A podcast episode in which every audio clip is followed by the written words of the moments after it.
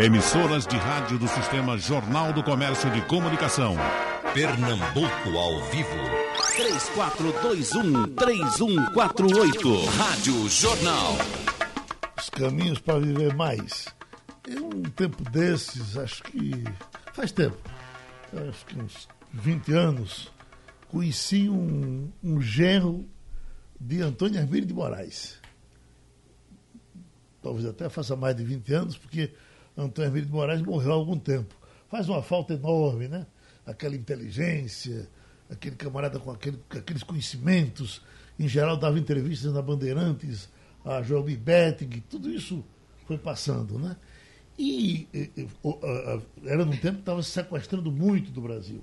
E ele vibrou porque um, a filha dele arrumou um camarada do bem e casou com ela. E esse cara passou por aqui, eu tinha um amigo que conhecia ele. E aí esse amigo muito brincalhão, o cara brincalhão também, perguntou, olha o que é?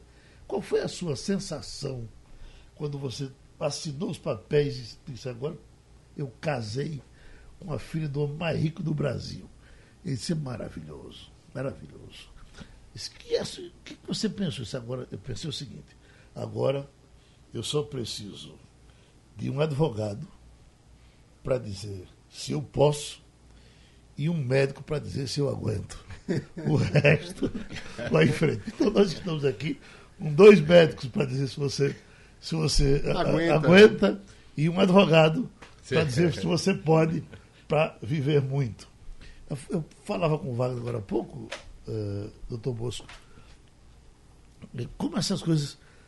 Eu me lembro que eu fazia o um noticiário com o Wagner lá embaixo, com, uh, uh, com Wagner, com Haldney, na, na TV, Halder, Graça, aquele grupo daquele tempo, uh, Adriana. E aí chegava para botar aquele, aquele rugizinho, que eu tinha horror aquilo, mas uma moça lá pintava a cara da gente. E eu dizia, oh, eu eu tenho que sair depressa porque eu vou para o enterro. E aí, uma vez Raul reagiu, mas rapaz, tu só vive enterro, né?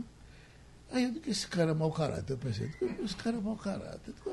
Vem cá, meus amigos morrem, eu, morrem e eu vou para o enterro deles. Todo vai para o enterro dos teus, não é? O Wagner disse, não, os meus não morrem, não. E, na verdade, ele tinha 20 anos. Os amigos dele realmente morriam menos. Né? E os meus, a questão do debate, esse debate rola aqui há 40 anos. Todas as pessoas importantes eh, eh, eh, já passaram por aqui, né?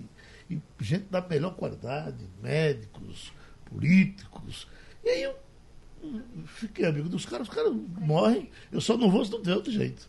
Mas, em geral, eu vou porque não tô eu estou indo também para convidar para o meu. Porque não tem coisa pior do que eu enterro com pouca gente, viu, doutor Vitor? Não é? Fica parecendo que o defunto não era bem quisto. Né? Mas escute, uma coisa que tem me impressionado também, fora extra debate, é que cada vez mais aparecem matérias falando de, do efeito da música na vida uh, das pessoas. Uh, domingo passado eu estava. Uh, um, acho que era hora do Fantástico, era um canal concorrente na Record, um pai com, apresentando o filho recuperado, que o filho teve um acidente gravíssimo e o filho não respondia a ninguém, se falava com ele, ele não atendia e o pai começou a cantar no ouvido dele a música que ele gostava, que ele sabia que o filho gostava, era um adolescente, sabia que ele gostava, e o filho começou a balbuciar com o pai cantando a música que, que, que gostava. E a partir daquele momento foi evoluindo, evoluindo. Não vamos dizer que foi isso que curou, mas foi interessante. E um dia desses apareceu no zap aqui uma matéria com pessoas que tiveram uh, doentes de Alzheimer. E, e, e o pessoal perguntava tudo, as, as pessoas não sabiam. Mas quando cantava aquelas músicas da época dessas pessoas, elas começavam a cantar uh, uh, o que nem o Alzheimer fez essas pessoas esquecerem. Nós já temos aí alguns estudos sobre isso, né? já fizemos até debate aqui, doutor Fernando Azevedo, uh, Cláudio Almeida, tem um trabalho, inclusive, passando por hospitais, cantando para os doentes. Eu acho que essas coisas, acho que a gente vai qualquer dia desse. Gosta de música, doutor Vitor? Bom dia a todos, bom dia, bom dia Geraldo, bom dia, doutor Bosco, bom dia, Bandeira. Eu, eu acho que essa coisa do subconsciente freudiana, uhum. não é? A pessoa que fica, ouviu a música, guardou, ele pode passar muito tempo saudável, ficou doente e ficou preso lá no subconsciente dele, uhum. aquele som que ele gostava. Eu acho que vai por aí. É, o problema é que fica sendo a qualidade da música que Sim. você tem, não é? é? você, a música é relaxante. Eu acho que, é, por exemplo, a, se você tem a música com a imagem, muita gente tem televisão no quarto antes de dormir, com a imagem. E eu acho que isso é um, um antissono.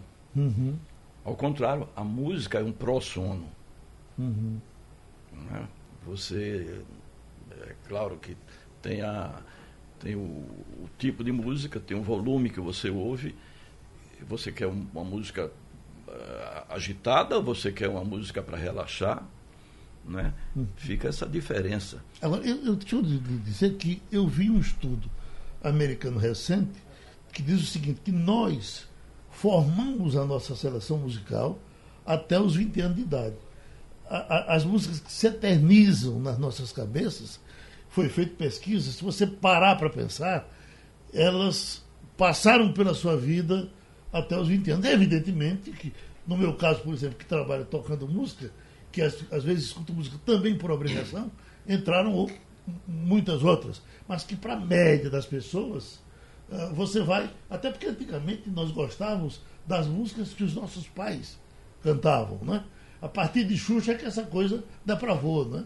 Mas era, era, era raro você o, o, o, pedir para um filho dizer, bota tua música, que o papai gostava tanto ou gosta tanto, né? Isso, infelizmente, passou, né? É, é isso que eu digo você, a qualidade da música.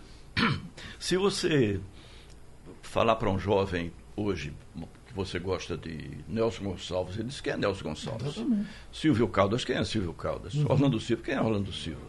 Agora, fala no, num roqueiro aí que uhum. ele está por dentro. Então, uhum. é uma uhum. coisa natural nas gerações.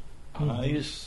As, as, evoluções e as, as involuções. Uhum. Né?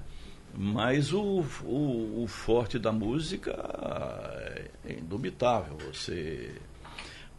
Mas se você, num jovem que num mundo civilizado, passou a ouvir Bach, passou a ouvir Beethoven, passou a ouvir Mozart, é bastante diferente de um jovem que está numa, numa comunidade onde ele soube, me perdoe nominar, soube safadão. Uhum. Então, eu acho que faz uma diferença. Eu, eu, vou fazer uma pesquisa qualquer dia desses e vou começar a anotar, a gente conversará depois sobre isso perguntando ao ouvinte quais foram as três músicas que ficaram na sua cabeça, que fazem parte da sua vida. E aí acho que depois a gente conversa um pouco mais.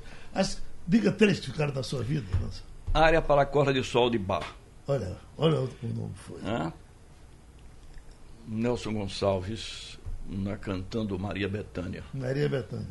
Né? Hum, Silvio Caldas, Chão de Estrelas. Chão de Estrelas.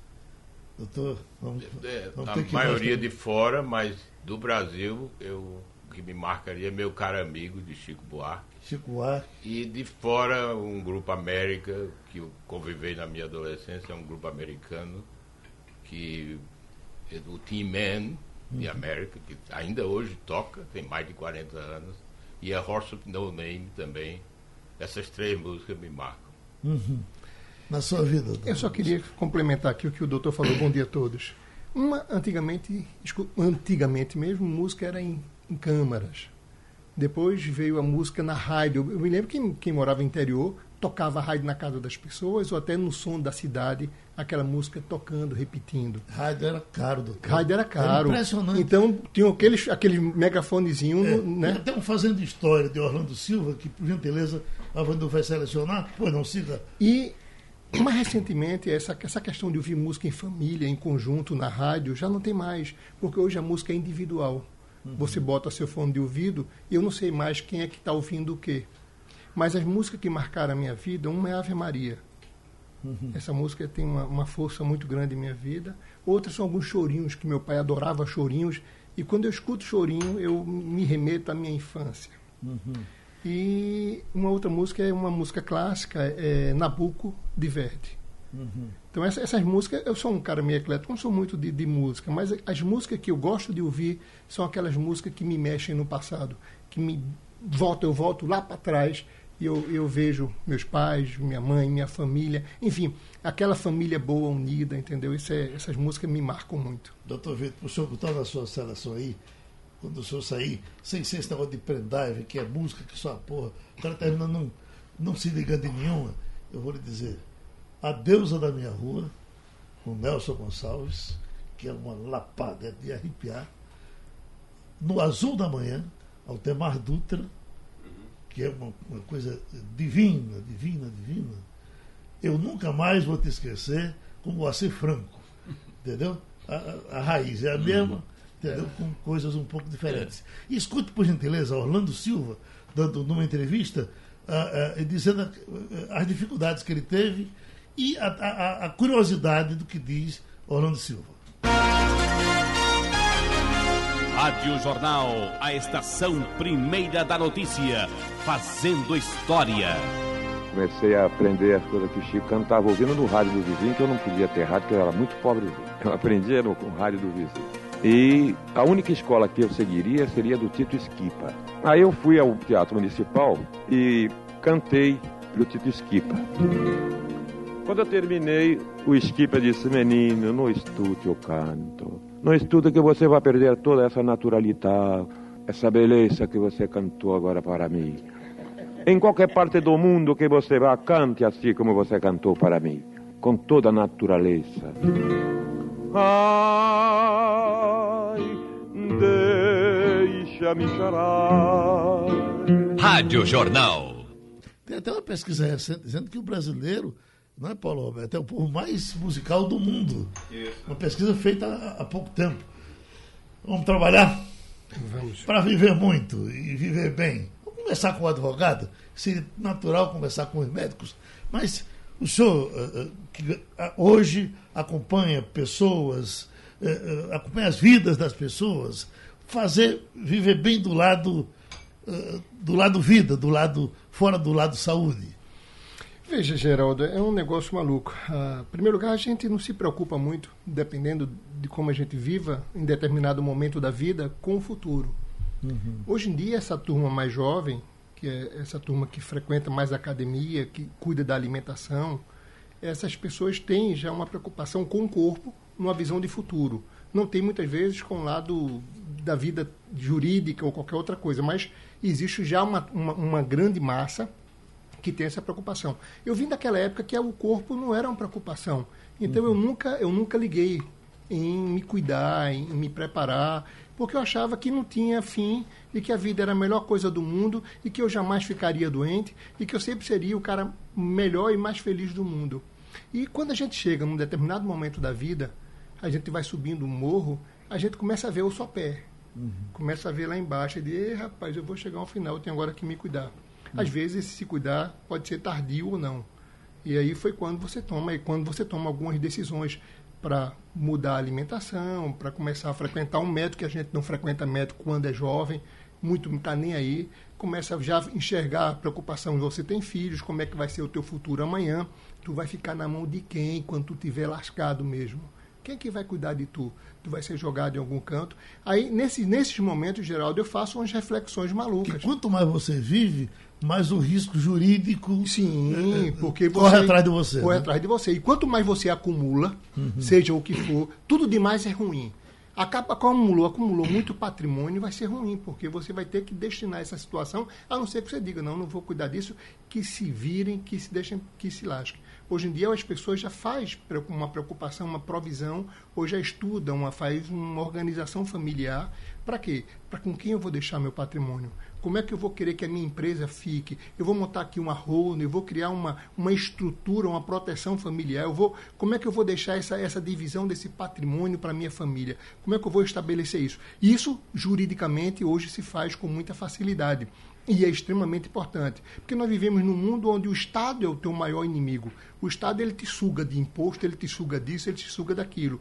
E você também, se você não tiver com seus filhos preparados para o mundo, automaticamente você pode perder um patrimônio que você construiu na vida toda em fração de segundos. Então nós vivemos num mundo de muita evolução, de muitas mudanças e que você precisa pelo menos tentar prever ou tentar estabelecer algumas regras. Você Aí, é a favor do inventário? Sou a favor do testamento. Testamento? Testamento sim. Testamento e inventário são a mesma coisa? Não, o, o testamento é um ato de vida. Uhum. Você, você faz em vida para o futuro e que você pode mudar a qualquer momento.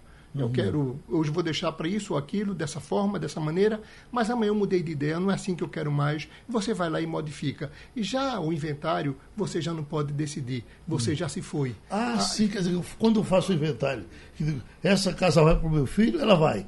No testamento. No, no, sim, mas você tem uma parte. Mas ela vai de imediato. Não, só vai depois da sua morte. Uhum. O que você pode em vida fazer é doação. Certo. Então, mas aí existem algumas questões técnicas que eu não vou entrar aqui para não. Existe aquela parte que você pode dispor, que é a parte disponível, e aquela parte que você não pode dispor. Se você é casado, você não pode dispor de tudo. Se você tem filho, você não pode dispor de tudo. Mas se você é solteirão, pode dispor de tudo. Então eu quero dar tudo meu. Eu sou solteiro. Para quem eu queira, eu dou. Eu posso deixar um testamento para um parente, para um amigo. Eu posso deixar se eu for solteiro. Se eu for casado e tiver filhos, a lei já me impõe algumas restrições. Eu só posso dispor um pedaço. Mas essa estrutura, esse organograma é possível e você deve fazer isso. É extremamente importante para evitar conflitos no futuro, para não evitar que a sua família se destrua por conta de patrimônio. Tá certo? É importante que você faça isso. Eu sou, eu sou contra você doar em vida. Uhum. Tem um, Shakespeare tem uma obra chamada Rei Lear. O rei doou tudo em vida e ele ficou sem nada, passando fome na chuva, debaixo da chuva. Enfim, acho que você pode fazer esse planejamento familiar e estruturar. Quanto à saúde, é aquela outra situação. Os doutores estão aqui para explicar melhor. Mas eu digo o seguinte: se tiver o possível, se você puder fazer o possível para cuidar da sua saúde quanto antes, faça isso, que lá na frente ela vai fazer falta. Sabe que Dominguinhos contava aqui, eu já disse isso mil vezes, ele disse que eh, Luiz Gonzaga, num certo momento, fez eh, eh, inventário testamento. Inventário, né? Não, testamento. Esse que você anota. Testamento. Por você fica isso, você fica aquilo. Pronto, testamento. Aí disse que ligou para. Ele morava na ilha do governador, ligou para Dominguinhos, nem vem cá. Aí Dominguinhos foi, disse, eu estou fazendo aqui um, um testamento. Eu não, para que eu vou deixar minhas coisas? Tu quer alguma coisa? Aí eu não, senhor, eu não quero não. Eu quero lhe dizer o seguinte, eu botei na minha cabeça, se qualquer coisa que eu tenho não é muito, quando eu morrer vai ser um problema de vocês. Eu não vou pensar nisso agora, de jeito nenhum. Tem outro detalhe ainda do, do jogar a conversa fora, que eh, nós tivemos gerações que não, não conheceram os avós. Por exemplo, eu conheci eh, da, da, parte da minha mãe, conheci meu avô e minha avó. Da parte do meu pai, já tinham morrido. Hoje é raro o, o, o camarada com 15 anos, 20 anos, que não tem os avós dos dois lados. É verdade. Né? É. E já está se conhecendo os bisavós. Isso. Como isso é interessante. É, né? Antes morria. Morria muito antes. Morria né? muito, é. Conheceu os seus avós, doutor Vitor? Conheci. Conheci meus avós maternos eh, e não conheci meus avós paternos. Uhum. Né? É, Olinto, Olinto Vitor, é, que foi secretário de governo de Manuel Borba, meu avô é. paterno, uhum. né? mas não conheci. É, a mãe do meu pai morreu quando ele tinha dois anos. Ele não, uhum. mal conheceu a, a, mãe e o pai é, também, né? O pai morreu um pouco depois, mas mas a minha mãe morreu com 106 anos. 106? É. E meu pai, eu estava falando, mostrando para o doutor João Bosco, ele vi aquelas fotografias com o doutor F. Pessoa de Queiroz. Meu pai era o médico do doutor F. Pessoa de Queiroz, uhum. que ia lá para casa num freezer cinza, claro, escuro, com Dona Lotinha, todas as noites, todas as noites Uhum. E ficavam os dois no terraço conversando e Dona Lotinha, minha mãe, também no, conversando. Só que os dois pegavam no sono. e as mulheres ficavam. As mulheres resistem mais. Uhum. As mulheres vivem mais. Vivem mais que os homens. Sim, né? Doutor Francisco Bandeira, a, a, se mulher morre de parto ainda hoje muito no, no, no Brasil? Não, hoje o que nós vemos assim mais alarmante é a gestação em adolescentes. Isso do setor público é bastante frequente. Se você pegar a maternidade pública, por falta de planejamento familiar, e isso, o transtorno da gestação em adolescente é, tem uma dimensão muito maior, porque a vida certamente vai.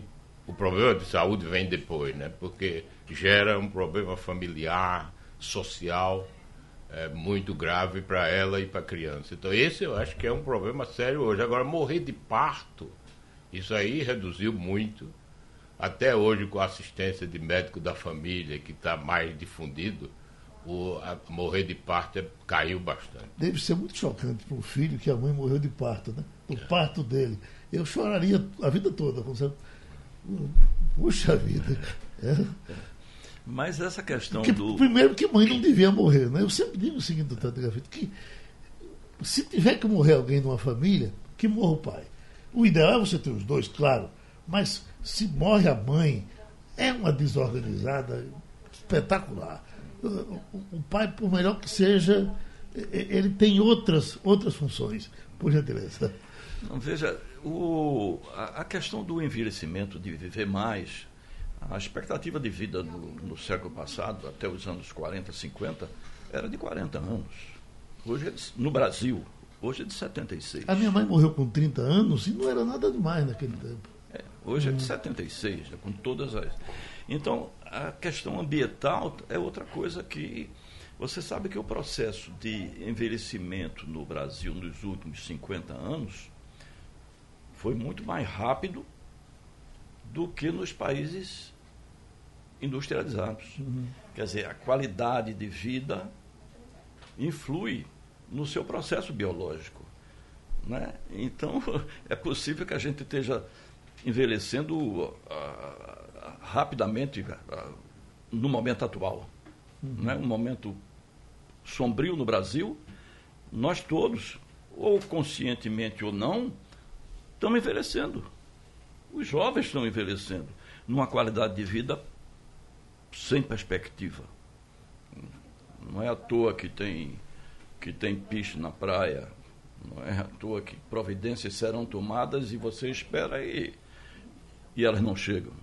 Uhum. Então isso influi na sua qualidade de vida e influi no sistema biológico, influi no envelhecimento. Uhum. Agora, é, é, doutor Francisco, é, esse paradoxo, quer dizer, Hoje, com efeito estufa, com poluição, com, com cheiro de gasolina na rua, com tudo que tem, nós vivemos muito mais do que. Na era cristã, eu estava lendo um artigo um desse, sempre se morria com 18 anos, era mais ou menos a média de vida. Meu Deus! Porque, na verdade, nós estamos falando de viver mais depois dos, do controle das doenças transmissíveis. Porque se eu pegar de 1970 para cá, a probabilidade do indivíduo passar, estou falando no mundo, principalmente nos países que se morre menos, como Japão, Suécia, Itália, sul da Itália, são os, os locais do mundo onde se vive mais, onde se tem mais centenário com qualidade de vida, a probabilidade do indivíduo chegar a 80 anos era 30%. Hoje, nesses países, 50% chegar aos 100%. E o interessante é que quem chega aos 100 nesses países, eles não têm doença comuns até 80 anos. Quer dizer, existe realmente um retardo no aparecimento de doenças comuns. Quer dizer, as doenças comuns vão aparecer depois de 80 anos. Mas eu acho que o que é importante é que a ciência diz, pelo menos do ponto de vista científico, quais são os fatores que faz o indivíduo viver muito. Seria a longevidade excepcional, acima de 90 anos, centenários e supercentenários aos 110. O primeiro fator, assim, indubitável, que eu concordo plenamente, é o peso. Peso. quer dizer, IMC normal.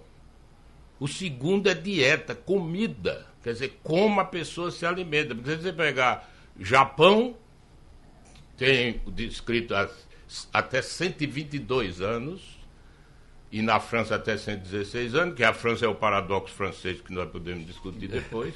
em segundo lugar, tem uma coisa muito interessante, que a ciência também diz, o pessoal da meio clínico tem mostrado isso nos Estados Unidos, é uma vida com objetivismo.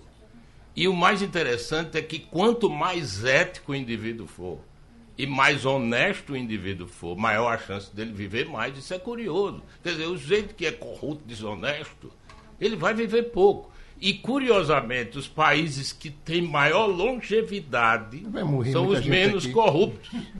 Japão, Suécia, Finlândia. É. Uhum.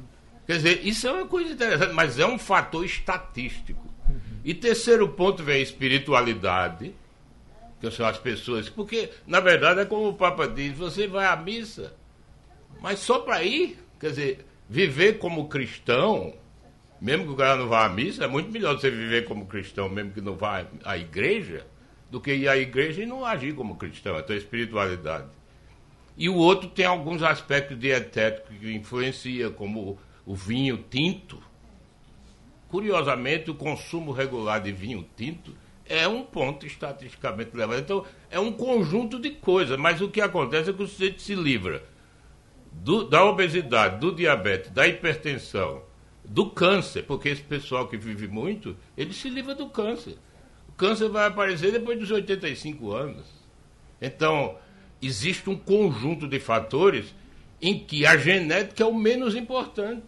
A genética é importante, mas o menos. Então, é uma coisa difícil de fazer hoje. Nesse momento, eh, eh, a gente está tratando desse debate e as coisas estão surgindo. Raul Santos acaba de me entregar aqui, ó, nova técnica da edição do DNA poderá curar até 89% das doenças genéticas no futuro. Sem gente? dúvida nenhuma, porque a, o que acontece é que as doenças genéticas, isso é verdade, mas as doenças genéticas são raras. Uhum. Seja, o, o que existe, essas doenças comuns que eu falei, obesidade, hipertensão, diabetes, elas são doenças poligênicas, são múltiplos defeitos genéticos, impossível de se curar dessa forma. Uhum. Eles precisam da influência genética, mas o ambiente é o mais importante. Agora, se você tem uma doença que a causa é só genética, não há dúvida nenhuma que isso aqui vai curar. Mas não são doenças comuns.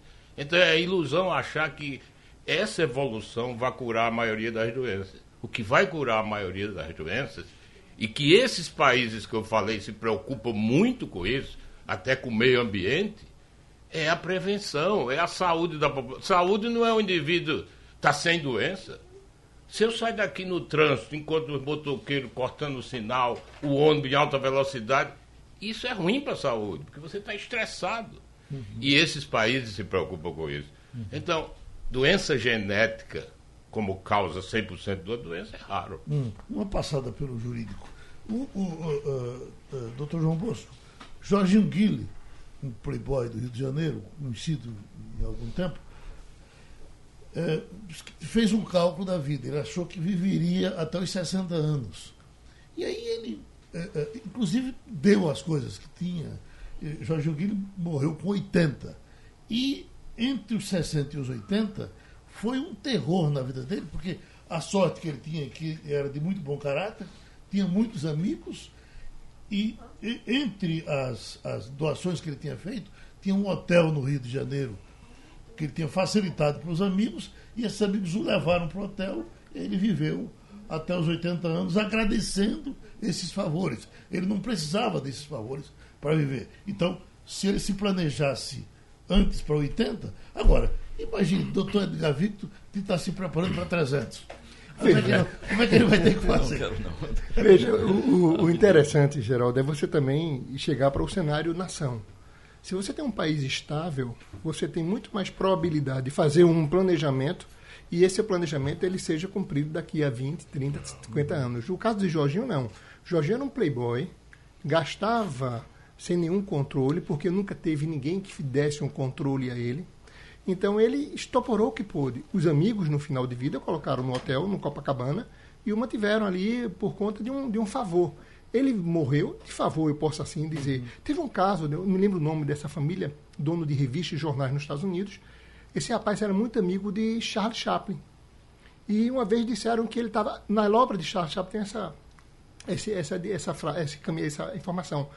Ele estava gastando muito por dia. Tanto é que ele pegou uma vez, ele Chaplin, um cara super embriagado no meio da rua, um cara bêbado mesmo, levou para casa dele, uma mansão, Tá certo. Deixou o cara sóbrio. Quando o cara acordou, o cara tava mil maravilhas, cheio de mulheres bonitas, comida, aquele luxo. Aí, de repente, ele meteram cachaça na cabeça do cara e botaram no mesmo local que o cara tava antes. E esse rapaz foi dizer à mãe dele, seu filho tá gastando muito. Ela fez, ele tá gastando um milhão por dia de dólares. Então, ele tem 100 anos para gastar essa fortuna. Esse rapaz morreu pobre. Eu quero mostrar que se você não fizer um planejamento, e logicamente esse planejamento tem vários ponderáveis, você tem que entender que seu dinheiro irá acabar. Então, ou você economiza muito, e o que você tiver, você vai ter que guardar. E aí, qual o tipo de investimento? Aí você vai ter que buscar um economista. E é difícil no Brasil uma instabilidade. O investimento é em imóveis, em dinheiro, em euro, em dólar, vai ser em quê? Então você não tem um panorama estável, estável para você fazer esse investimento. Sim, mas essa é uma alternativa. Você faz uma poupança, você faz uma reserva, uma previdência privada e você vai tentar fazer com que esse dinheiro chegue ao final. É sim, é necessário que o jovem desde cedo faça isso, abra uma previdência privada. É importante que o jovem faça. Se o pai puder, pague um INSS para esse jovem porque lá na frente ele pode usufruir dessa, desse benefício. Enfim, no Brasil não existe uma regra. Eu digo que no Brasil tudo pode e tudo não pode quando se trata de uma previsão de futuro. Uhum. É Deixa eu falar outro flagrante da vida real e vai me ajudando que vocês sabem dessa história, eu sei aos pedaços. Ronald Biggs, do assalto ao trem pagador, assalto, a história do assalto que foi na Inglaterra, e ele veio morar no Brasil, viveu aqui até os 80 anos. E a gente acompanhou, inclusive, que ele se mudou, voltou para a Inglaterra. Eu não me lembro muito bem a razão, mas na semana passada. Para pegar o plano de saúde de lá do então, presídio. Então é correto isso, né? Alguém me disse, eu, eu vou porque eu, lá eu tenho mais Mesmo proteção. na cadeia. O National Health Service. É. É. Não é? Que foi o, o, o, o espelho para a criação do SUS.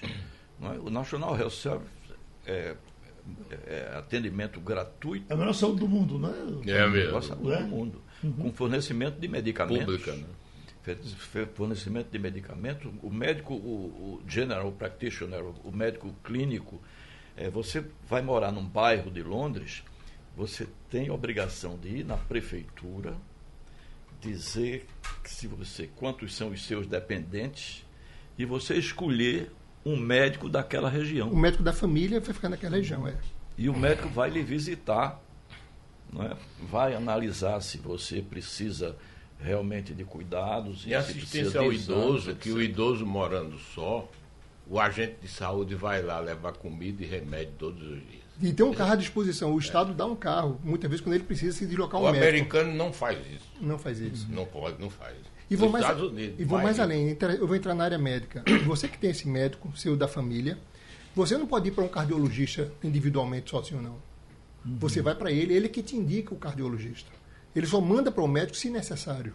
Uhum. Então você quer um, uma ginecologista, não. A mulher pode ir, uma, enfim, outra coisa. Mas se você precisa de um. Estou com uma dor na perna, ele primeiro vai e atende você, para depois ele te indicar um especialista. Uhum.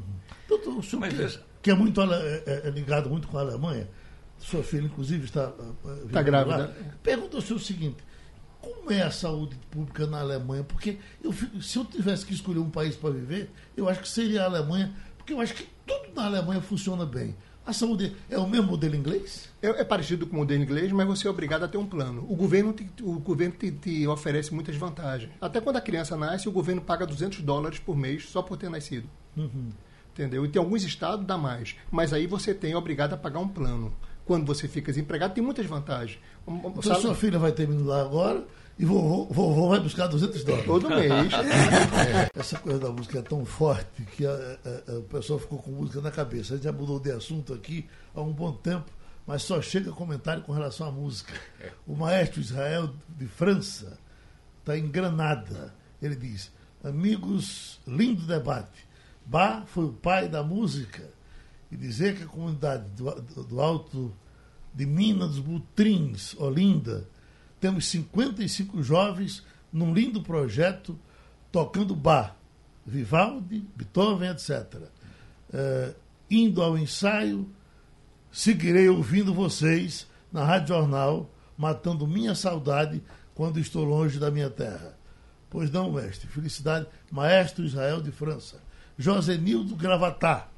Uh, ótimo debate. As minhas músicas inesquecíveis são A Beleza da Rosa, de Zé Sim. Ribeiro, Boa Lembrança de um amigo querido, Detalhes, Roberto Carlos, e Arte do Navio, Luiz Gonzaga, e Geraldo Magela, de Lagoa Encantada. Aqui temos o costume de ouvir músicas românticas, internacionais e nacionais. Roberto Carlos e Reginaldo Rossi, meus filhos, uh, foi. Tão, tão, tão, tão, todas as vezes que me pegam, eu estou cantarolando uma dessas músicas. Mas vamos voltar ao nosso tema. Uh, doutor Edgar Vitor, o senhor estava pedindo a palavra. Não, aqui é a, a propósito do sistema de saúde da uhum. Inglaterra. Num país democrático, com um sistema consolidado, um sistema público consolidado, gratuito, né? mas existe os chamados médicos da Harley Street, da rua Harley, onde há os consultórios privados com ah, profissionais liberais que podem trabalhar no sistema público e numa determinada hora vão para Harley Street. O meu consultant é, do Hospital Brompton é, cobrava caríssimo lá na Harley Street e tinha uma demanda. A outra coisa é que no hospital existia um andar reservado para os, os cheques árabes, os caras que podiam gastar e com uma, uma dieta, um cardápio deles, uhum. o hospital fazia, providenciava o é que o eles queriam comer. Entende? Então, uhum. é democracia, quer dizer, é coisa aberta, né?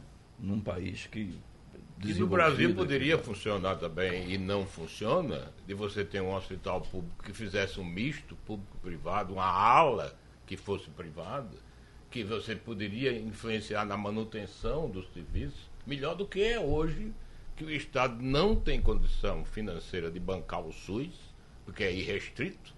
O modelo espanhol tem uma coparticipação, mas ninguém consegue bancar a saúde sem uma coparticipação. Então, o resultado diz que faz, mas na verdade não faz. Você vê como são os hospitais públicos. O público-privado seria uma Madeira, mas e ao passo que a saúde vai melhorando do jeito que vai acontecendo, ela vai ficando também mais cara, ou não?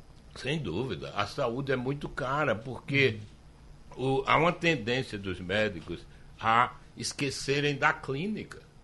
Isso é uma coisa que nós batemos muito. Eu sou um médico clínico, sou especialista, sou pesquisador, sou cientista, mas sou clínico. Eu não posso esquecer da clínica. Eu não posso pedir exame desnecessário. Mas existe muitos médicos que esquecem da clínica. Então, um monte de exames caros, de imagem, sem ter um fundamento. Então, essa é uma coisa importante que a Inglaterra consegue dosar. Então, o médico, o primary care, que é aquele médico de bairro, ele tem uma formação clínica muito forte para fazer isso para tirar o máximo da clínica e pedir o exame necessário. Nós não vemos isso no Brasil. Bandeira, o pior é que isso está se tornando a, a rotina. É, você, por exemplo, tem lá um, uma piada que você, o paciente entra no consultório médico e o médico diz, qual é o seu plano? Uhum. Qual é o seu plano? Quais são os exames? Eu posso pedir ressonância? Eu posso pedir tomografia? E o, e o Entende? E o que é pior, os planos hoje não dão assistência. Você paga e eles não te atendem. Não, os planos estão se transformando no SUS. Teve um é. paciente que chega no meu consultório, põe em cima da mesa um bocado de exame, como se eu tivesse que ver os exames. Eu digo, eu vou olhar seus exames. O que é que você sente? Uhum. O que é que lhe traz aqui? E aí você entra para sentir o paciente, perguntar qual foi a doença do pai, qual foi a doença da mãe, é, quais são as, se ele fuma, se ele bebe, é, se teve doenças pregressas. E isso demanda tempo. Você dá, como o sistema das seguradoras de saúde pagam por produção, então a consulta que deveria pelo menos durar 30 minutos, passa a durar 5. Para que o volume de pacientes seja maior e o médico possa tirar o, alguma coisa do trabalho dele. Então, é isso que nós estamos vivendo. Infelizmente, é isso. Eu faço de conta e eu faço de conta. Como é que Então, João Bosco, é ruim? a questão da herança. Certo. É, é, Se a gente quiser comparar o modelo brasileiro, o que se diz dos Estados Unidos é que é, todo mundo é, é, sabe a, disposição dos ricos americanos de fazer doações. Rockefeller já fazia, até esse Jorge Soros, que não é bem visto por ser um investidor, trabalhar eh, eh, eh, com dinheiro na mão, o- o- é, é um dos maiores doadores do mundo. Mas o que dizer é o seguinte, se ele deixar o dinheiro que ele, que ele ganha, for deixar para a família, o governo tora quase pelo meio na hora de- de- de- dessa Isso. passagem. É assim mesmo? No Brasil é mais fácil? Não, é existe um, são dois mundos distintos para analisar. O mundo americano, onde você tem liberdade plena de tudo que é seu. Diferente do Brasil. No Brasil você não pode fazer testamento para qualquer pessoa. Ou eu posso, nos Estados Unidos, eu posso deixar um testamento para o meu gato. No Brasil, jamais isso. O seu gato o seu namorado ou um gato mesmo? Desse que faz A miau. terminologia foi errada, né? Foi um animal, gato, mas se eu tivesse o gato. né? Mas é, é, veja, veja que situação. Então, no Brasil nós temos algumas restrições, a lei impõe esse- essas restrições. E não existe um incentivo. Um incentivo para que o- quem tenha muito possa investir em universidades, possa investir em ciência, possa investir em, outras situações. Ah, o povo brasileiro, por sofrer muito economicamente, ele também não tem essa visão. Então, nós somos tolhidos até de sonhar. Nós somos tolhidos de muitas situações porque nós vivemos num mundo assim é muito desigual e a gente começa a pensar só em si. Já nos Estados Unidos eles têm uma outra visão de ajudar, de filantropia, de investir em universidade. Se você tem muita grana, você pega, vai, o governo te ajuda a fazer isso. Então, grandes universidades no mundo, elas são mantidas nos Estados Unidos, são mantidas por doações de milionários. Você veja um dos maiores doadores do mundo. As vacinações de poliomielite, quem fazia doação era Bill Gates, para o Brasil. Ele comprou 200 mil doses ao Rotary para o Rotary distribuir pelo mundo. Então você veja, a visão é totalmente distinta, porque você lá cresce com essa visão de que você pode doar, o governo te ajuda e que você precisa de um certo a, a- participar da sociedade em que você vive. Eu mo- moro na minha cidade, onde eu posso colaborar para que minha cidade cresça. Eu, como é que eu posso dividir um pouco o meu, com, já que a cidade me ajudou a crescer? Então são mundos distintos, são tão distintos que não dá para a gente fazer um comparativo. Tá, Da mesma forma, é um, um- um empresário na Europa, diferentemente do mundo árabe. O mundo árabe ele tem muita grana, mas é para ele. Ele não doa nada a ninguém, ele compra iate maior do mundo, ele faz o que quer. Ele não tem essa visão de ajudar o próximo. O americano tem essa política. Eu vi um país religioso, um país evangélico, que tem aí tem toda uma cultura, uma cultura de colonização totalmente diversa da nossa. Eles foram colonizados por pessoas que tinham posses. Enfim, então existe uma cultura. O índio americano era diferente do índio brasileiro. O índio americano era brigão, era guerreiro, ele matava para sobreviver, para guardar comida. O índio brasileiro não tinha o que fazer, porque tinha muita comida, muita caça. Ele ficava na sombra. Eu olhava para o chão, tinha terra, tinha bicho. Na água do rio tinha peixe. No ar tinha peixe, ou tinha aves. Então eu não precisava lá, não. Eu tinha que matar um urso e guardar a carne do urso para eu passar o inverno. Então, Também permita correr aqui para o doutor Francisco Bandeira, porque muita gente que está nos ouvindo agora deve estar pensando, bom, eu para viver muito, nós estamos falando em- em- em viver bem ou viver muito. Às vezes você vive muito, mas não vive bem no sentido do conforto, etc. Eu posso viver muito sem ser rico? Rico, sem ser rico, sim, mas o país tem que colaborar. Então, se você pegar a renda média na Suécia, os países que vivem, a população vive mais, Japão, Suécia, Finlândia, Islândia. o percentual de rico na Escandinávia é pequeno. é pequeno, não tem. Mas ele vive com qualidade de vida e com estabilidade social, política, tem saúde, tem educação, então não precisa ser rico, mas tem que ter o, o sistema, o Estado tem que colaborar para isso. O isso ma- não ocorre O Brasil. maior salário lá nesses países escandinavos é quatro vezes mais do que o menor salário. Então todos estão muito, muito próximos. 100% da população tem mais de uma casa. E não é rico. mas tem mais de uma casa. Doutor Edgar Vitor, o que é qualidade de vida? É uma loura, uma cervejinha gelada?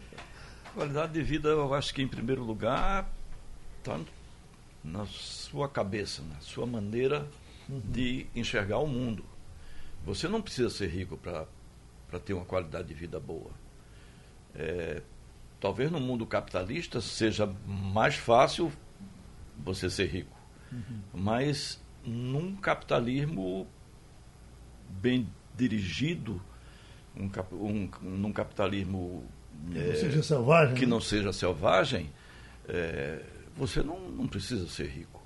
Você precisa ter as coisas básicas, você ter saúde, eu fico em primeiro lugar, ter assistência de saúde. Você precisa ter um teto. Você precisa ter um transporte que não seja um automóvel como transporte individual, como nós temos aqui. Temos engarrafamento a toda hora, porque o automóvel é transporte individual. Você pega nas horas do engarrafamento, você olha para dentro dos carros, tem uma pessoa. Uhum. É? Uhum. Então você vai, por exemplo, a, a Finlândia, você falou aqui, nos, a Finlândia teve em guerras, teve em guerras com a Rússia, a Finlândia aderiu ao nazismo, ajudou Hitler tremendamente. Não é? O povo russo, por exemplo, que sofreu não é, a maior perda da Segunda Guerra Mundial, foram da União Soviética. Não é? E o povo russo vive, a, a expectativa de vida é, é muito alta. Hum. Não é? Na Geórgia, de onde veio Stalin, por exemplo, é um dos mais altos. E a, a comida, por sinal, da Geórgia é extremamente gorda, porque eles precisam pelo, pelo clima, pela temperatura. Então, é um equilíbrio não é, que faz você viver bem. Agora, por tudo que foi dito, doutor João Bosco, para a gente fechar, que o tempo está se vencendo, é, é, eu tenho que ser minimamente organizado para me programar para viver muito. Isso, em todos os sentidos. Eu tenho que ser organizado para fazer a física que, que o doutor. Edgar faz, é, que o doutor Bandeira faz. É? Agora, o problema é que nós criamos as nossas próprias dificuldades. Nós somos ocupados muitas vezes do nosso insucesso, seja na saúde, seja na alimentação, seja no sucesso financeiro. Nós somos os nossos piores inimigos, ou, ou o nosso pior inimigo, não sei como posso assim dizer. Uhum. Mas as dificuldades nós criamos. E muitas vezes a gente pode vender facilidade ou procurar encontrar facilidade para viver melhor. Meus amigos, o tempo passou. Muito obrigado. Sugestão ou comentário sobre o programa que você acaba de ouvir, envie para o e-mail ouvinte@radiojornal.com.br ou para o endereço Rua do Lima 250, Santo Amaro, Recife, Pernambuco.